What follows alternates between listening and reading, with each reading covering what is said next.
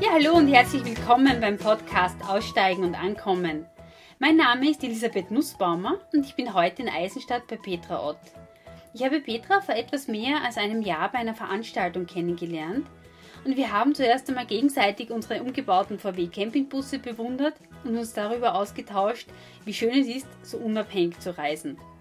Für Petra ist das Reisen eine ihrer Kraftquellen, gerade jetzt, wo ihr Unternehmen so richtig Fahrt aufnimmt und die schlaue Box, die sie zusammen mit ihrem Sohn Fabian entwickelt hat, in die Serienproduktion gegangen ist. Im Gespräch erzählt sie uns von ihrem Weg als alleinerziehende Mutter mit zwei Kindern und einem guten, sicheren Job zur selbstständigen Unternehmerin. Und dabei fließt auch ganz viel ihrer positiven Lebenseinstellung ein, die letztendlich dazu geführt hat, dass genauso wie sie es erwartet, alles immer gut geht. Und ich wünsche euch jetzt ganz viel Freude bei dem Gespräch. Ja, dann sage ich mal vielen Dank für die Einladung, Petra, dass du da extra vegane Sachen, veganes Frühstück, Mittagessen für uns gekauft hast. Ähm, du hast gesagt, du bist seit fünf Jahren Vegetarierin. Aus welchem Grund? Also mal danke schön, dass du zu uns gekommen bist. Das freut mich sehr. Ja, ich bin seit äh, fünf Jahren Vegetarierin, weil mich mein kleiner Sohn dazu gebracht hat. Mhm. Und ja, ich habe immer sehr, sehr wenig Fleisch gegessen. Das war jetzt nie meine Hauptmahlzeit. Mhm. Aber irgendwann hat er beschlossen, vegetarisch zu leben und, und ich habe mitgemacht. Und es fehlt mir an nichts. Äh, wie alt sind deine beiden Söhne? Ja, mittlerweile. Sie werden heuer im April und im Mai 16 und 13. Wow. Das kann ich mir gar nicht vorstellen. Vor ein paar Jahren waren sie noch klein und der Große ist jetzt schon so 1,84, 1,86 und überragt mich. Mhm. Ja. Okay. Ja, du bist ja jetzt recht präsent mit deiner schlauen Box. Man hat so das Gefühl, oder ich habe das Gefühl, wenn ich das so mitverfolgt habe auf äh, Facebook und äh, die ganzen Einträge, dass es jetzt so richtig anfängt zu, lauf, zu laufen mit der schlauen Box. Wie geht es dir da, damit im Moment?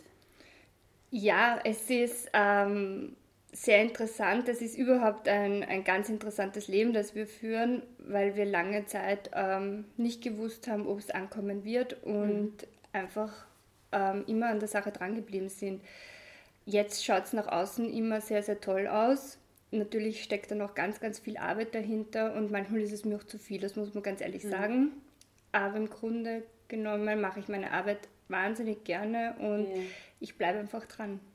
Kannst du mir erklären, was die schlaue Box ist, so in deinen Worten?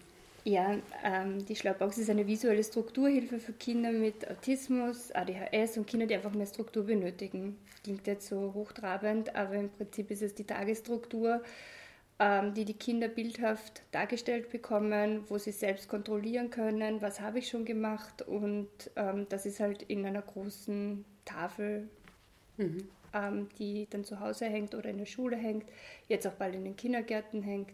Mhm äh, zu kontrollieren. Und das gibt den Kindern einfach Struktur. Ähm, und, und die Kinder wissen, was sie zu tun haben. Es ist nichts Unbekanntes für sie und sie können sich auf Arbeitsaufträge konzentrieren. Und mhm. das hilft nicht nur Kindern, die besondere Bedürfnisse haben, sondern heutzutage vielen Kindern. Okay. Das habe ich mir gedacht, äh, weil ich habe immer geglaubt, das ist eher für autistische ähm, Kinder. Und dann habe ich mir die, die Blog-Einträge und Posts angeschaut und naja, eigentlich eigentlich ist es für ganz, ganz viele eine große Zielgruppe. Aber wie ist die, die Idee dazu entstanden?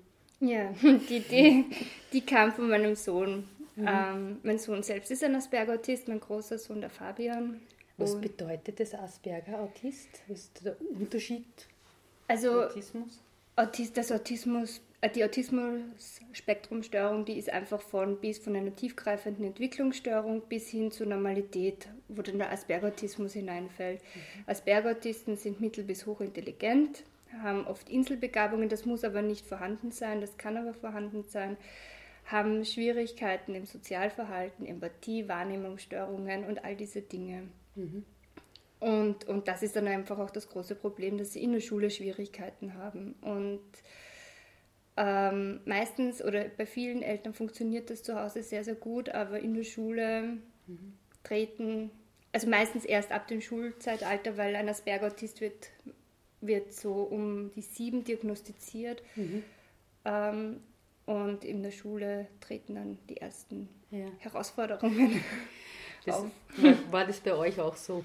Ja, also unsere Kinder, also ich sage unsere Kindergartenzeit, ich glaube, mhm. ich bin mit meinem Kind gefühlt in die Schule gegangen, so präsent wie ich mhm. ähm, bei den Lehrern, Pädagogen war. Mhm. Ähm, die Kindergartenzeit war ganz normal, wobei man dazu sagen muss, bei uns, dass der Fabian das Pech oder das Glück gehabt hat, immer wieder eine neue Kindergärtnerin zu bekommen, aus unterschiedlichsten Gründen, Schwangerschaft oder ähm, die Kindergärtnerin hat den Kindergarten gewechselt und er hatte nie wirklich lange durchgehend mhm. eine Kindergärtnerin, die genau beobachten konnte. Er hat gerne gebaut in der Bauecke, das war sein Lieblingsplatz und er hat nicht gezeichnet und das ist halt wenig aufgefallen im Kindergarten. In der Schule war es dann so, nach den ersten zwei Wochen, mhm. dass man mich angerufen hat und gesagt hat, da stimmt etwas nicht und ja, wir vielleicht überlegen sollten, ihn zurückzustufen oder in die Sonderschule zu mhm. geben. Und es war da schon eine harte Zeit und ich habe nicht gewusst, was los ist. Ich habe mir gedacht, ich habe ein ganz normales Kind. Ja. Und ja, trotzdem ist es dann doch nicht so normal in der Schule. Ich habe mir gedacht, die irren sich. Wir sind auch zu diesem Zeitpunkt noch umgezogen. Das heißt, mhm. ich bin von Mödling ins Burgenland gezogen und habe mir gedacht, okay, vielleicht ist da irgendwie die Lösung oder das Problem. Und ja, dann gingen wir durch eine lange Diagnostik und irgendwann kam dann raus, dass der Fabian doch sehr intelligent ist und ähm, er Asperger-Autist ist. Mhm. Also ein langer Weg für die Eltern okay. und ein kostenintensiver Weg für die Eltern. Ja, inwieweit kostenintensiv?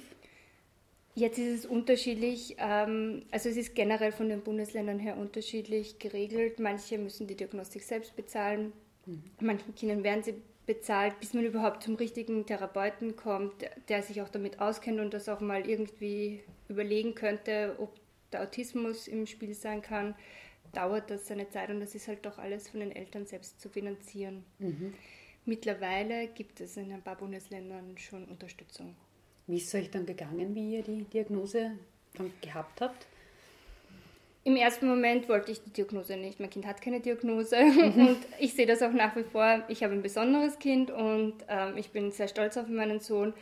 Aber natürlich ist es wieder Trauerprozess. Wenn man die Trauerphasen von Elisabeth Kübler-Ross durchgeht, kann man sagen, ist es genauso, wie wenn man eine Diagnose erhält. Mhm. Und irgendwann haben wir dann einfach gelernt, damit zu leben. Das mhm. gehört dazu, wie meine Beine, meine Füße, ist das einfach jetzt der Autismus, der in unserem Leben dabei ist.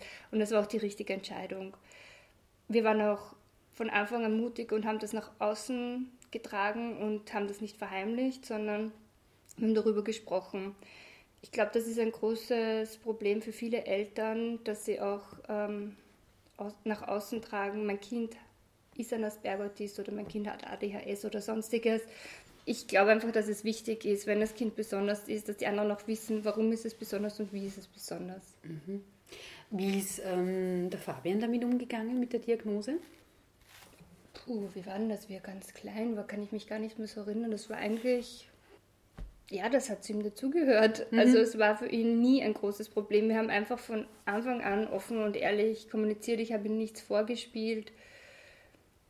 Wir haben Therapien ausprobiert, die vielleicht nicht so gut funktioniert haben und irgendwann haben wir durch meine Ausbildungen auch ähm, selbst Übungen gestaltet, die ihnen sehr gut geholfen haben. Ja, und so hat er sich einfach wahnsinnig positiv entwickelt in mhm. den letzten Jahren und heute, das muss ich noch sagen, ähm, ist er also wieder 16, sitzt im fünften Gymnasium. Mhm. Es geht ihm wirklich gut.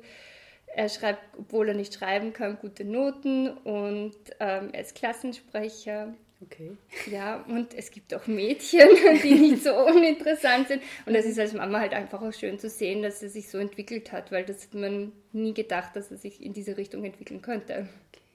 Was heißt äh, nicht schreiben können? Äh Puh, das ist ein schwieriges Thema. Das hat nicht jeder Autist. Also jeder äh, Asperger-Autist und Autist ist individuell und äh, bei ihm ist es halt die Graphenmotorik, er kann ähm, Emotionen nicht zu Papier bringen und er schreibt am Computer. Mhm, das geht schon. Okay, das es geht, geht, einfach um das Handschriftliche. Um das Graphenmotorische, genau. Okay. ähm, ja, aber du hast gesagt, eben durch das, dass der Sohn selbst betroffen ist, aber wie ist es da zur, zur schlauen Box gekommen? Ja, da sind wir jetzt abgeschweift.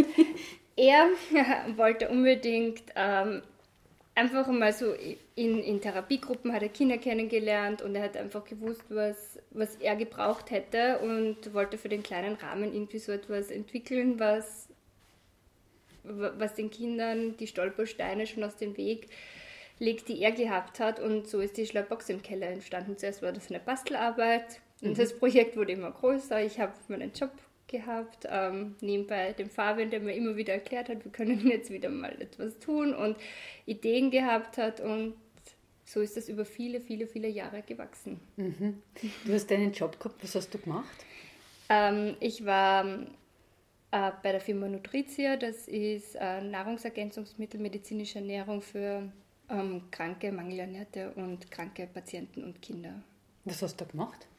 Ich habe Unterschied. Ich war ziemlich lang in der ganzen. Ich glaube, ich habe da sehr viele Jobs durchgemacht. In der Pharmabranche? Oder? Es ist Pharma. Na, wir haben auch ein, ein Produkt gehabt, das ein pharmazeutisches ist. Ich war auch, ähm, habe einen Ausflug auch in ein anderes Unternehmen gemacht. Ein Jahr lang, da war ich Account Manager ähm, für Österreich zuständig. Es war alles sehr, sehr spannend und sehr, sehr schön.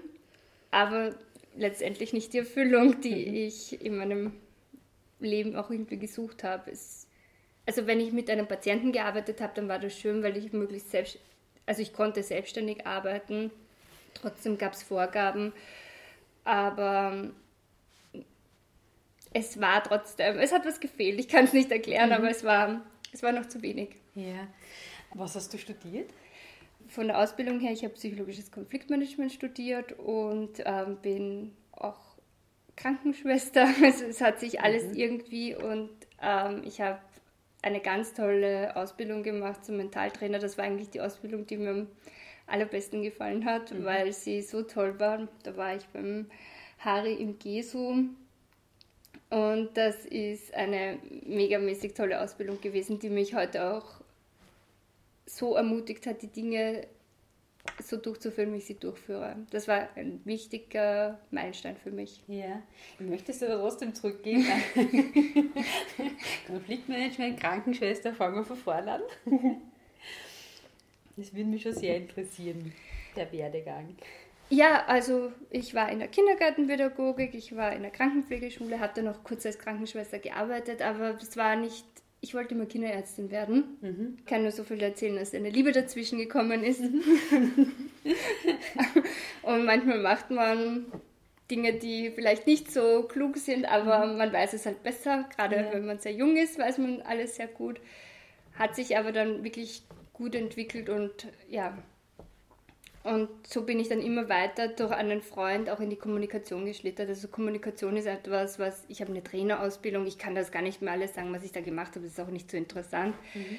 Trainer, Coaching, Ausbildung und das war immer sehr interessant, aber es war zu wenig. Ich habe einfach nicht, ich habe das interessant gefunden, aber es war zu wenig, um auch auf den Menschen loszugehen. Also ich hatte nicht das Selbstbewusstsein dazu, zu sagen, ich kann jetzt jemandem anderen in, in einer Coaching-Situation helfen.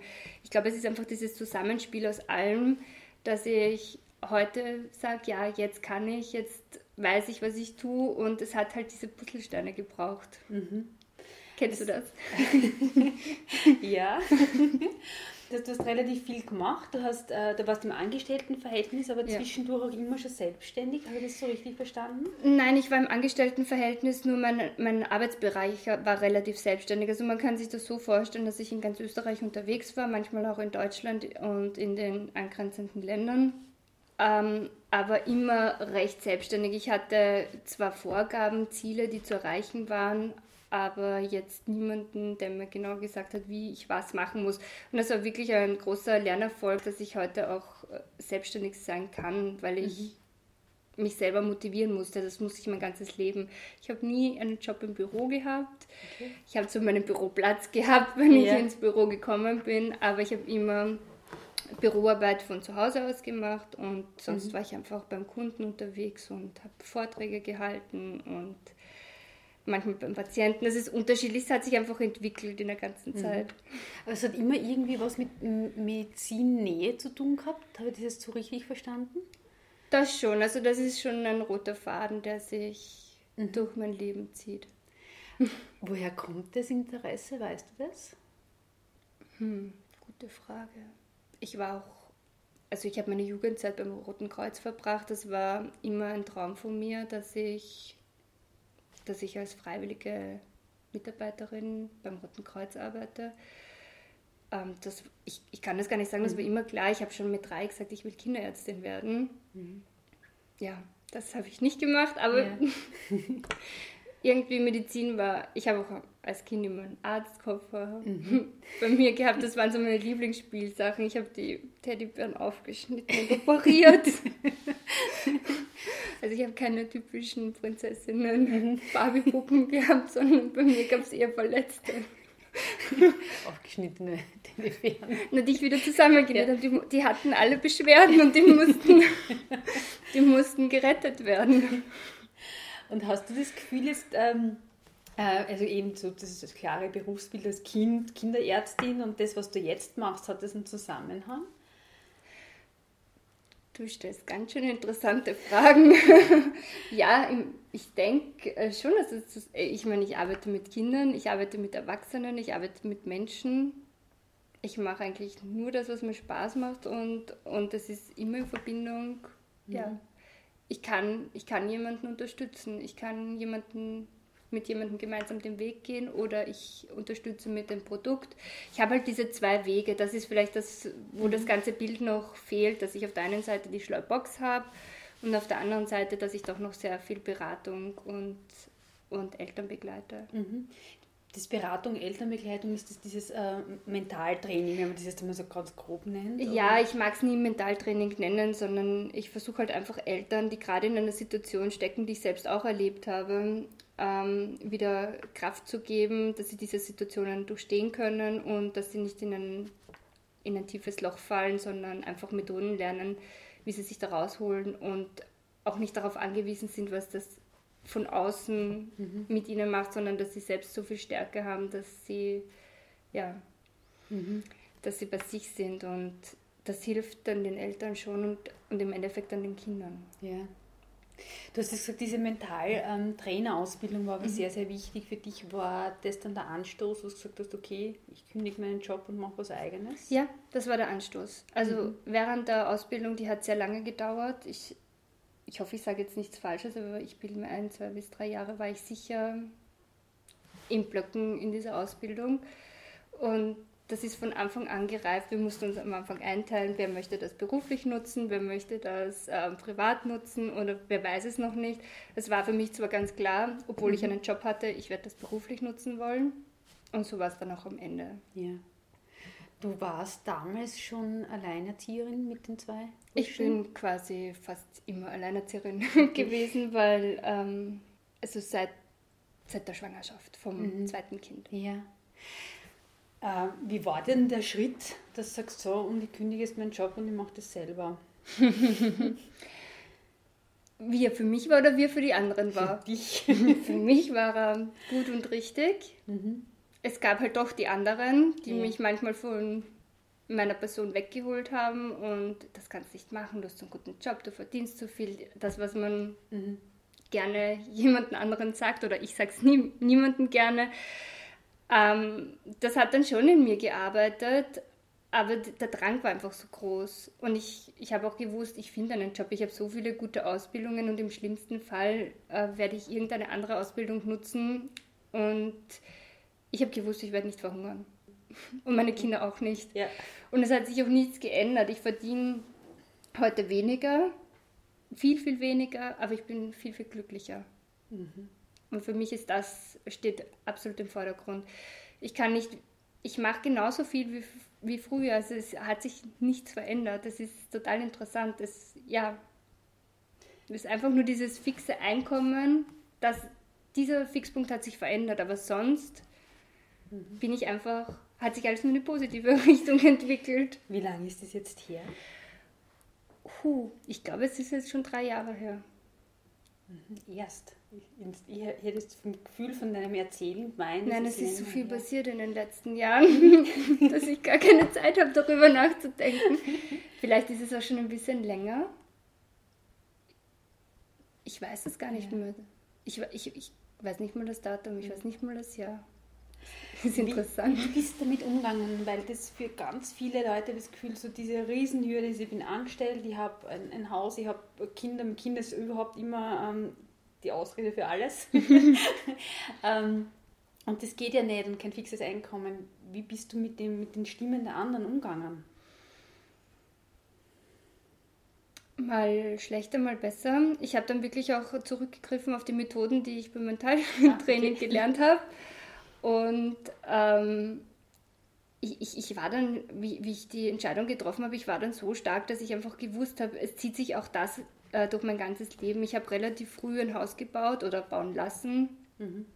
Ähm, mit 26, alleinerziehende Mama, zwei Kinder alle haben mich gefragt, ob ich verrückt bin und mhm. ich soll mir nicht so eine Hürde nehmen. Ich brauche kein Haus. Ja, brauche ich eh nicht, aber ich möchte auch nicht 1400 Euro Miete bezahlen und das gehört nie mir. So habe ich wenigstens irgendwie eine Wertanlage, das ich weitergeben kann. Also so hat das eigentlich schon begonnen, dass ich da schon mutig war und nicht auf die anderen Stimmen gehört habe. Und natürlich kann man dann auf diese Erfahrungen zurückgreifen. Hat damals funktioniert, ich wohne zehn Jahre später noch immer in dem Haus und wenn ich da nicht wohne, ist es auch kein Problem. Aber mhm. ich habe zehn Jahre glücklich einmal da gewohnt und mhm. bin dankbar dafür. Das heißt, du hast das schon vorher öfters gemacht? Eigentlich immer. Ich bin nie mit dem Strom mitgeschwommen, sondern, also ich war jetzt niemand, der gegen jemanden gearbeitet hat, aber ich habe mich viele Dinge getraut. Ich bin so im Sport nicht so mutig. Ich war mit meinen Kindern keine schwarze Buckelpiste, die nicht präpariert ist, weil ich da Angst habe. Aber sonst, ähm, was das Leben betrifft, habe ich dem vertraut und ich habe immer gewusst, es wird alles gut gehen, es geht uns so gut und wir vergessen das einfach und all das, was uns hier, auch was du hier siehst, das ist einfach eine Wertanlage, die ich weder irgendwohin mitnehmen kann, wenn es mich nicht mehr gibt, noch sonst etwas. Es ist schön, dass ich das habe, aber ich habe auch versucht zu lernen, ähm, dass man ohne diesen Dingen auskommen kann. Und da vertraue ich einfach. Mhm. Hast du schon mal schlechte Erfahrungen damit gemacht, mit diesem Vertrauen? Nein. Noch nie. Nein. Mhm. Nein, und immer wenn eine große Herausforderung kommt, und ich habe viele Herausforderungen gemeistert, ich habe meinen Papa relativ früh verloren, ähm, bin schon relativ früh sehr selbstständig gewesen. Ich meine, es zieht sich wirklich durch mein Leben. Aber ich habe immer vertraut, dass alles gut wird. Ich habe immer mein ganzes Leben, auch die Scheidung, das war natürlich, stellt man sich vor, Vater, Mutter, Kind und alles ist toll. Zu einer Scheidung können immer zwei Personen. Und es war nicht einfach, mit zwei Kindern plötzlich alleine zu sein. Aber ich habe einfach gewusst, wir schaffen das, wir, es geht weiter. Und ähm, ich war traurig, aber es ging wieder nach vorne. Mhm. Und man darf auch traurig sein oder man darf auch mal kurz geknickt sein. Man muss halt einfach wissen, wie man da wieder rauskommt. Mhm. und äh, so ganz praktisch hast du dann eine Hilfe von außen gehabt, äh, weil eben mit zwei Kindern oder schwanger äh, oder zwei Kinder alleine und Job und alles stemmen. Wie ist das gegangen?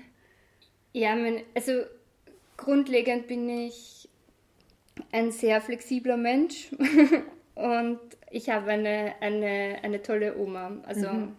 meine Mutter hat mich einfach unterstützt und ähm, beruflich war ich natürlich viel unterwegs und ich habe immer darauf geschaut, dass die Zeit, die ich mit den Kindern verbringe, dass sie qualitativ hochwertig ist. Mhm. Wir sind immer viel gereist, wir haben einfach viel gemeinsam gemacht und wir haben auch heute ein super tolles Verhältnis. Ja. Und dann hast du jetzt, wenn wir zurückgehen, dann hast du selbstständig gemacht mit also Molemental GmbH. Ja, okay. Als GmbH hast du gleich aufgezogen? Nein, nicht gleich. Mhm. Das ist letztes Jahr im Februar. Wir haben, wir haben jetzt bald Geburtstag. Ja. Oh, sehr schön. letztes Jahr im Februar wurde es zu einer GmbH. Mhm.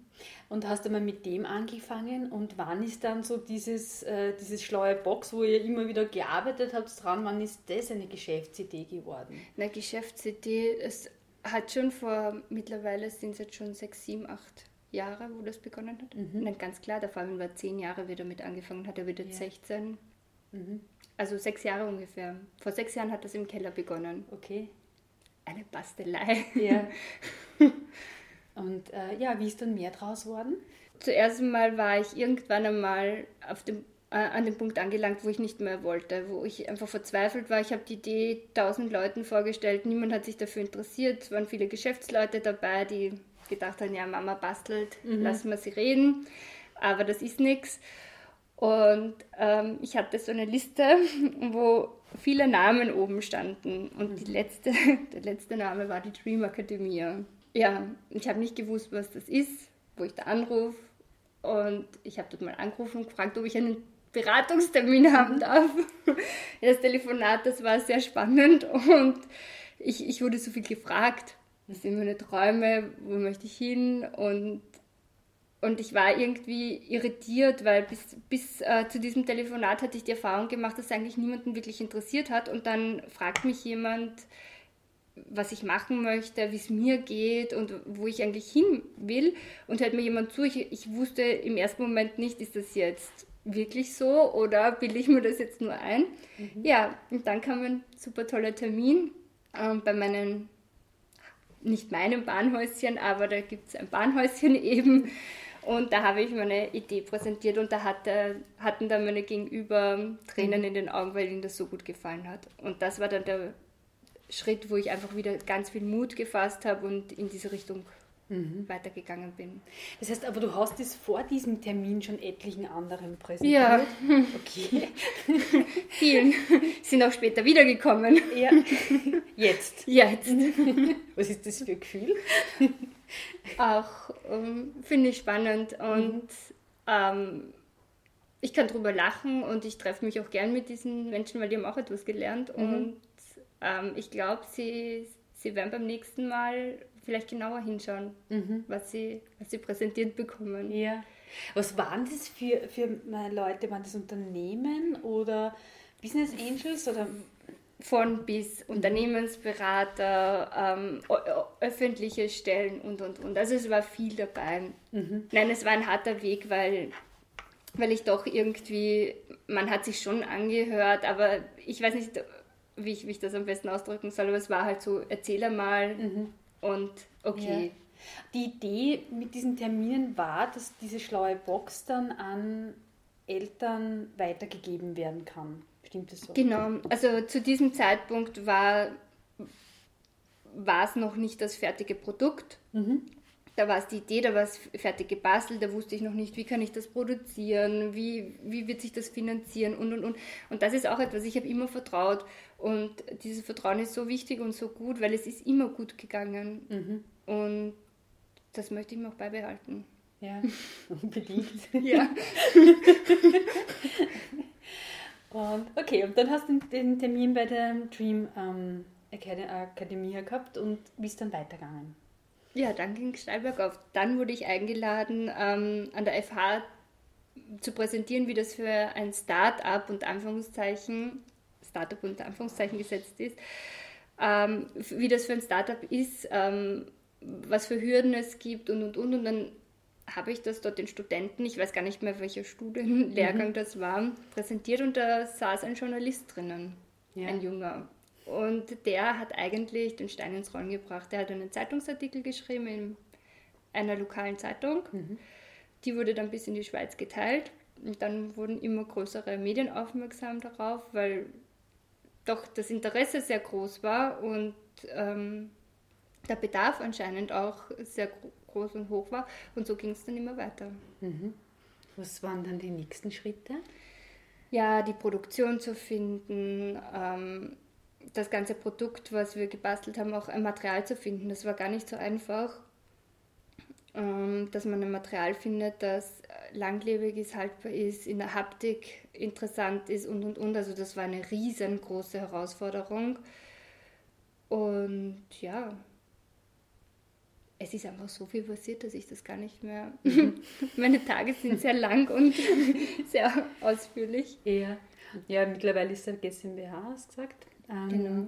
Und wie teilt sich das jetzt auf, so monumental und schlaue Box? Vom Nein, monumental ist die schlaue Box mhm. und die Beratung, das ist so ein bisschen. Gehört das zusammen? Es, es, ist, es ist im Prinzip eines. Es sind Vorträge bei Pädagogen, es sind äh, Vorträge an Schulen, ähm, auch bei Psychotherapeuten, auch Psychologen schon. Mhm. Also es ist wirklich dass viele Menschen das Interesse haben, was wir da machen und, und wir auch wirklich unterstützt werden. Und wir haben die Schlaubox auch nicht alleine entwickelt. Also die Idee stammt vom Fabi. Ähm, wir haben es gemeinsam als Familie umgesetzt, Niklas, Fabian und ich, Niklas mein kleiner Sohn. Und wir haben viele Kinder interviewt, wir haben das Kindern gezeigt, wir haben Experten mit an Bord geholt, Psychologen, Psychotherapeuten, Eltern und mhm. aus ganz Österreich, teilweise auch aus Deutschland und es war auch jemand äh, aus der Schweiz dabei. Ähm, wir haben alles Feedback, Pädagogen waren noch mit an Bord, wir haben das ganze Feedback aufgenommen und daraus äh, sind jetzt mittlerweile schon fünf, sechs Produkte entstanden. Also zwei davon kommen jetzt bald. Mhm es sind sieben Produkte, Entschuldigung, es sind immer mehr, ähm, weil wir viele Altersklassen und mhm. Altersstufen jetzt auch abdecken und es sind noch ähm, Pädagogen und, ähm, nein, Entschuldigung, Psychologen, Psychotherapeuten und Eltern hatten auch noch den Wunsch nach einer Schlammbox, die kleiner ist, die man mitnehmen kann und da hat sich dann die Schlammbox für unterwegs entwickelt. Mhm.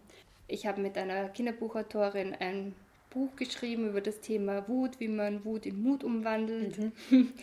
Das kommt jetzt auch bald. Yeah. Wow. Und es dreht sich halt alles um den Max, um den, Viol um den violetthaarigen jungen Burschen. Wie soll es auf den kommen? Ja, der Max ist eigentlich der Fabian. Mhm. Nur mit violetten Haaren. Er hat violette Haare, weil er was ganz Besonderes ist und er das zeigt, selbstbewusst ist mhm. und einfach auch zeigt, wie man damit lebt und mhm. deswegen hat er violette Haare. Ich habe gesehen, der Fabian war ja auch dabei bei einigen Präsentationen. Wie mhm. geht es ihm damit? Frag mich lieber, wie es mir damit geht, weil er wollte da freiwillig mitkommen und mhm. ab einem gewissen Alter habe ich auch gesagt, das kann er selbst entscheiden. Mhm. Ihm geht es wahnsinnig gut damit, weil er ist null nervös, er steht zu allem, er möchte das. Ich bin immer nervös mhm. vor jedem Auftritt. es, ich kann von ihm sehr viel lernen. Okay. ich, kann auch, ich kann mich noch erinnern, wir hatten eine, wir waren in einer Fernsehsendung ganzzeitig in der Früh, ähm, mussten dafür um 3 Uhr aufstehen und hinfahren und er ist um halb acht schlafen gegangen, weil er gedacht hat, er muss fit sein. Ich bin gar nicht schlafen gegangen, ich war die ganze Nacht wach. und weil du nervös warst vorher. Ja, und irgendwie hat sich dann auch nicht mehr ausgezahlt, einzuschlafen. Und, und er ist einfach ganz cool, er legt sich hin, geht schlafen, mhm. das passiert dann morgen.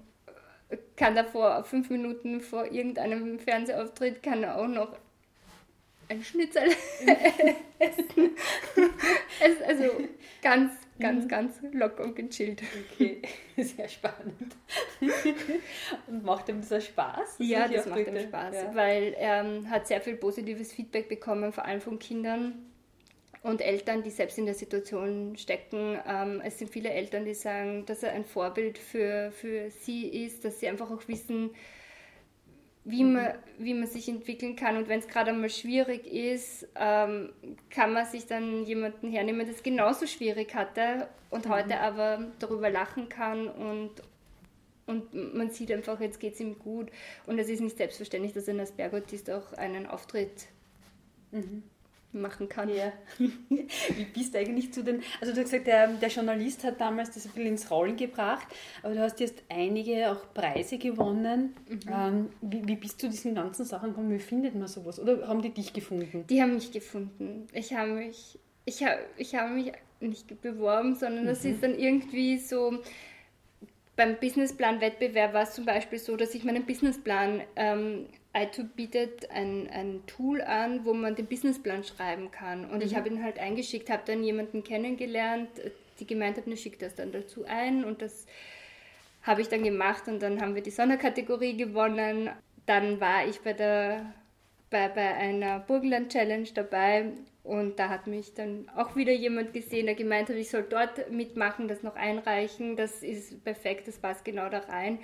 Und so hat sich das entwickelt. Und was ich schon merke, ist, dass jeder einen Bezug dazu hat. Also jeder kennt irgendjemanden, der wieder jemanden kennt, der ein Kind hat, das genau, das genau in diese Kategorie fällt. Und es sind viele Kinder, die, die besondere Bedürfnisse haben. Und ich mag das auch nicht an Diagnosen festhalten. Deswegen mhm. gehen wir mit unserem neuen Produkt, ähm, das jetzt in den Kindergarten kommt, nicht auf die Diagnose ADHS und Aspergotismus ein, sondern wir sprechen alle Kinder an, weil es jedem Kind einfach auch helfen kann. Mhm.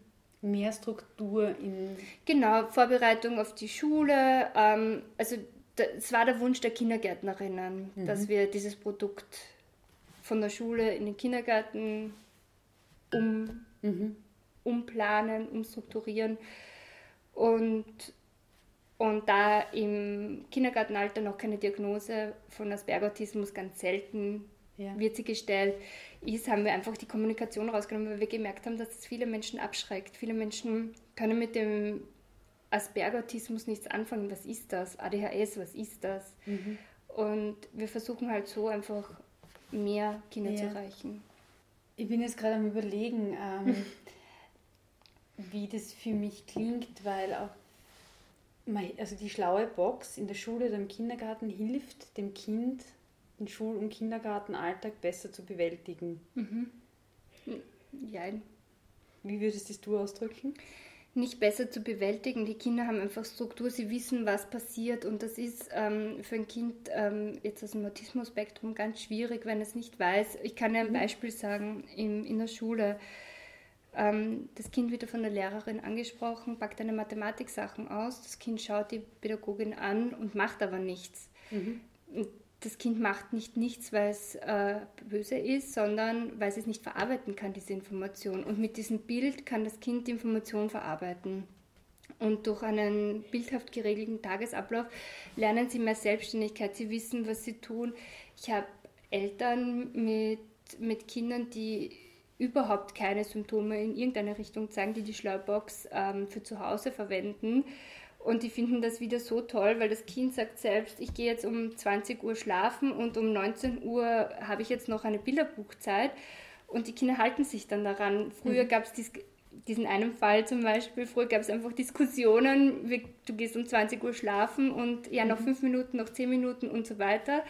Und das Kind hat halt selbst angegeben, ich gehe zu diesem Zeitpunkt schlafen, geht dann auch schlafen. Und das hat sich auch entwickelt, das habe ich nicht gewusst, dass mhm. das passieren wird, dass das okay. so auch positive Nebenwirkungen hat. Oder auch die Geschwisterkinder, die, die dann damit arbeiten. Es ist ähm, die Schlaubox, ähm, das ist jetzt nur ein Teilbereich, weil das würde, äh, würde den Rahmen sprengen. Es sind viele Konzepte in eines eingearbeitet. Es, ist, es werden die Gefühle wahrgenommen, äh, nicht wahrgenommen, sondern mit Gefühlen gearbeitet, damit sie wahrgenommen werden können, schrittweise.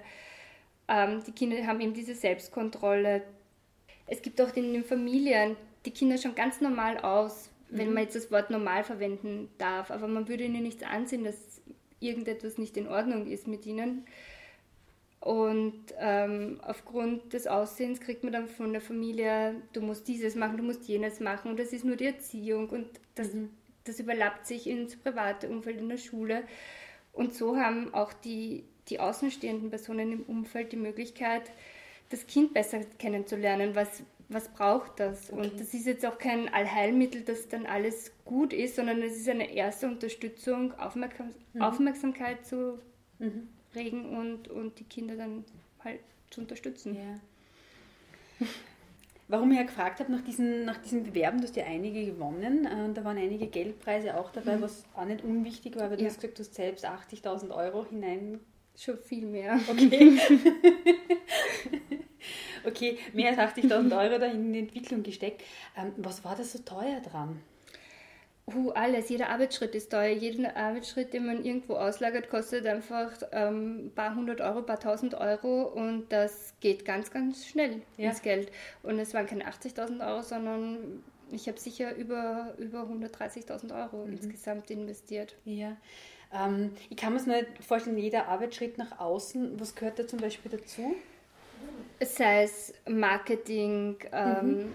ich, ich mache ganz viele Dinge selbst, nur mein mhm. Tag hat 20 Stunden, die Grafik, ich meine, wir haben, der Max ist animiert, es gibt ein, ein Video von ihm, die Bilder, die sind mhm. alle selbst. Ähm, mittlerweile haben wir in unserem Sortiment sicher 500, 600 Bilder okay. schon, also die sind alle selbst mit Bildrechten mhm. und und und äh, finanziert.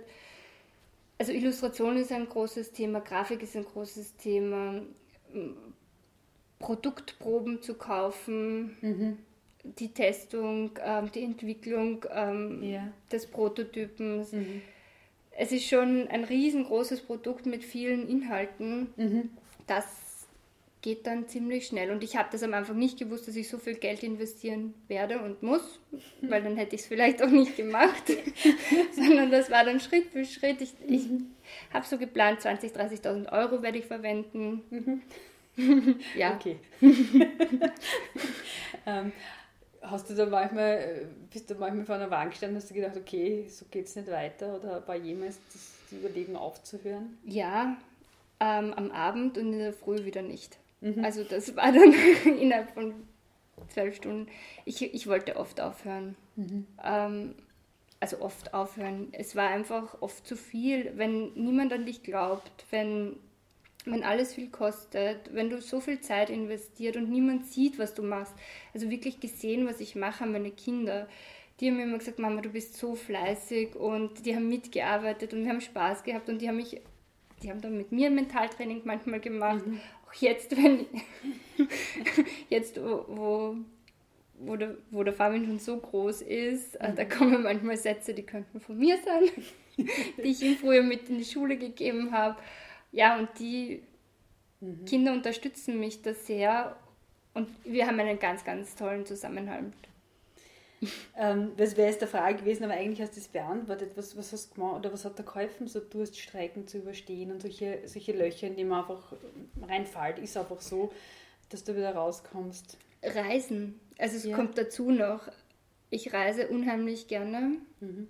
Und das ist das Schöne, ich kann arbeiten, wann ich will, wo ich will und wie ich möchte.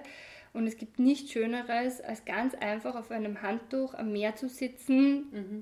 und mit dem Laptop die Dinge zu erledigen. Also es ist einfach wunderschön und ähm, das nutze ich halt jetzt auch aus und das sind meine Kraftquellen, dass ich einfach irgendwo hinfahren kann. Ich habe oft keinen Plan, kein Ziel, wo es hingeht, sondern mhm. wir sitzen im, im Bus. Also ihr macht es immer zu dritt? Manchmal nur zu zweit, manchmal mhm. zu dritt, manchmal alleine, je nachdem, wie, wie es mit der Schule gerade ist mhm. und auch wie, wie die Lust der Kinder ist, weil bei einer Reise war war der Fabian dann nicht mit und irgendwann hat er gesagt, naja, hat Fotos gesehen, mhm. wie toll es ist und hat gesagt, er möchte doch mit. Dann haben wir ihn abgeholt und sind dann in eine andere Richtung weitergefahren. Mhm. Also es ist einfach flexibel. Einen Campingbus. Ja, so ein Campingbus ist übertrieben, einen, einen umgebauten VW-Bus, wo wir schlafen können mhm. und das reicht eigentlich. Okay. Dass man das Meer und ich mhm. liebe Schweden, mhm. einfach dorthin zu fahren, wo es gerade schön ist. Okay. Und das gibt halt dann immer wieder Kraft zum Weitermachen. Ja. Wenn man an einem schönen Ort aufwacht und, und von der Sonne gekitzelt wird, das ist, es ist einfach ganz anders, als wenn man in seinem Bett schläft mhm. und der Tag ist angebrochen. Ich, ja. ich finde es einfach so wahnsinnig schön, wenn man das, die Luft und egal ob Berge, Seen, sonst was, es ist einfach äh, ja, wunderschön. Das möchte ich nicht mehr missen. Und kannst du das jetzt momentan auch noch machen? Ähm, ja. Wirkt, ja. Ich mache das. Ich mache das regelmäßig. Ich meine, im Winter ist es natürlich jetzt kalt im Bus. ähm, aber wir, wir nutzen das schon. Ich möchte mich immer wieder von meinem Bus trennen, aber ich kann mich nicht trennen. Du willst ihn immer wieder verkaufen, aber warum willst du ihn überhaupt verkaufen oder warum überlegst du ihn überhaupt zu verkaufen? Weil normale Geschäftstermine mit ihm sehr schwierig sind, vor allem in der Stadt. Okay. ist es mit dem Parkplatz oder mit einer Parkgarage sehr schwierig, weil er mhm. genau um 5 cm zu hoch ist. Und ja, aber ich irgendwie, es ist, es, ich, ich borge ihn jetzt immer wieder her, mhm. also ausgewählten Personen. Ja. Und ja, jetzt ist er noch bei uns. Und von dem, was du jetzt investiert hast in, in die schlaue Box, ist da jetzt schon was zurückgekommen oder, oder wie läuft das jetzt gerade? Also unser Ziel ist ein langsames Wachstum, langsam mhm. und qualitativ hochwertig, weil ich ähm, nicht ein Produkt verkaufen möchte, ähm, sondern ich möchte ähm, etwas verändern, ein Bewusstsein schaffen und das ist uns einfach wahnsinnig wichtig. Ähm, Wenn es um den Verkauf gehen würde, dann hätten wir ganz, ganz anders agieren können, schon vor einiger Zeit. Mhm. Darum ging es mir nie, sondern wirklich punktuell etwas zu verändern. Und wir haben einfach schon so viele positive Erfolgsgeschichten. ähm, die immer mehr werden und es ist im Schneeballsystem, es entwickelt sich jetzt im Schneeballsystem weiter, der hat eine positive Erfahrung und gibt das an den nächsten weiter und so weiter. Mhm. Und das ist für mich viel schöner, als wenn, wenn sich das Produkt super schnell toll verkaufen würde. Es ist nur in Österreich auch sehr schwierig. Mhm. Ähm, das Bildungsthema ist, ist sehr schwierig. Die Situation ist im Moment nicht die einfachste. Und da ist es einfach wichtig, das Bewusstsein zu schaffen. Und das steht für mich ganz klar im Vordergrund. Und wir überlegen auch international zu gehen. Mhm.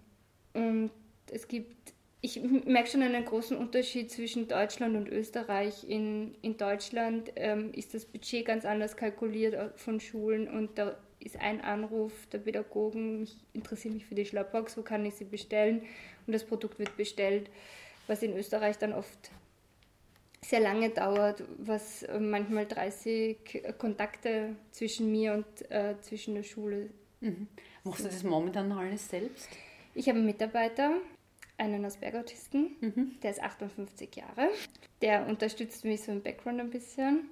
Und ich lage viele, viele Arbeiten aus, die halt dann fremdvergeben werden und ähm, möchte aber auch noch, es, es entwickelt sich gerade etwas. Mal mhm. schauen, was, ja. was sich da tut. Okay. Und die Hauptabnehmer sind momentan Schulen oder eher Privatpersonen? Beides, sowohl als auch. Es ist oft so, dass ähm, Eltern ähm, die Schlaubox sehen und kaufen und in die Schule mitbringen. Für dich, du hast ja gesagt, äh, wie wir schon mal gesprochen haben, äh, momentan ist es viel, 20-Stunden-Tag. oft, ja. Wie soll es für dich weitergehen? Was wäre so dein, dein Wunsch, wie sie sich weiterentwickeln soll? Ich würde gerne, dass die Schlaubox sich sehr gut verkauft. Ich ähm, vielen Asperger-Autisten einen Job geben kann auf der einen Seite und ähm, wir haben wahnsinnig viele, nicht nur Ideen, sondern Konzepte in der Pipeline. Ich ähm, möchte einen großen Kongress äh, gestalten und ja, ich, ich habe einfach wahnsinnig viele Dinge in der Pipeline, die natürlich immer mit dem Thema Autismus zu tun haben, wo ich auch natürlich Geld benötige, dass diese Projekte umgesetzt werden können. Und wenn das alles gelingt, so wie ich mir das vorstelle, dann kann ich in Zukunft vielen auch einen Job anbieten. Mhm. Und das, das ist so ein großer Traum von mir. Ja.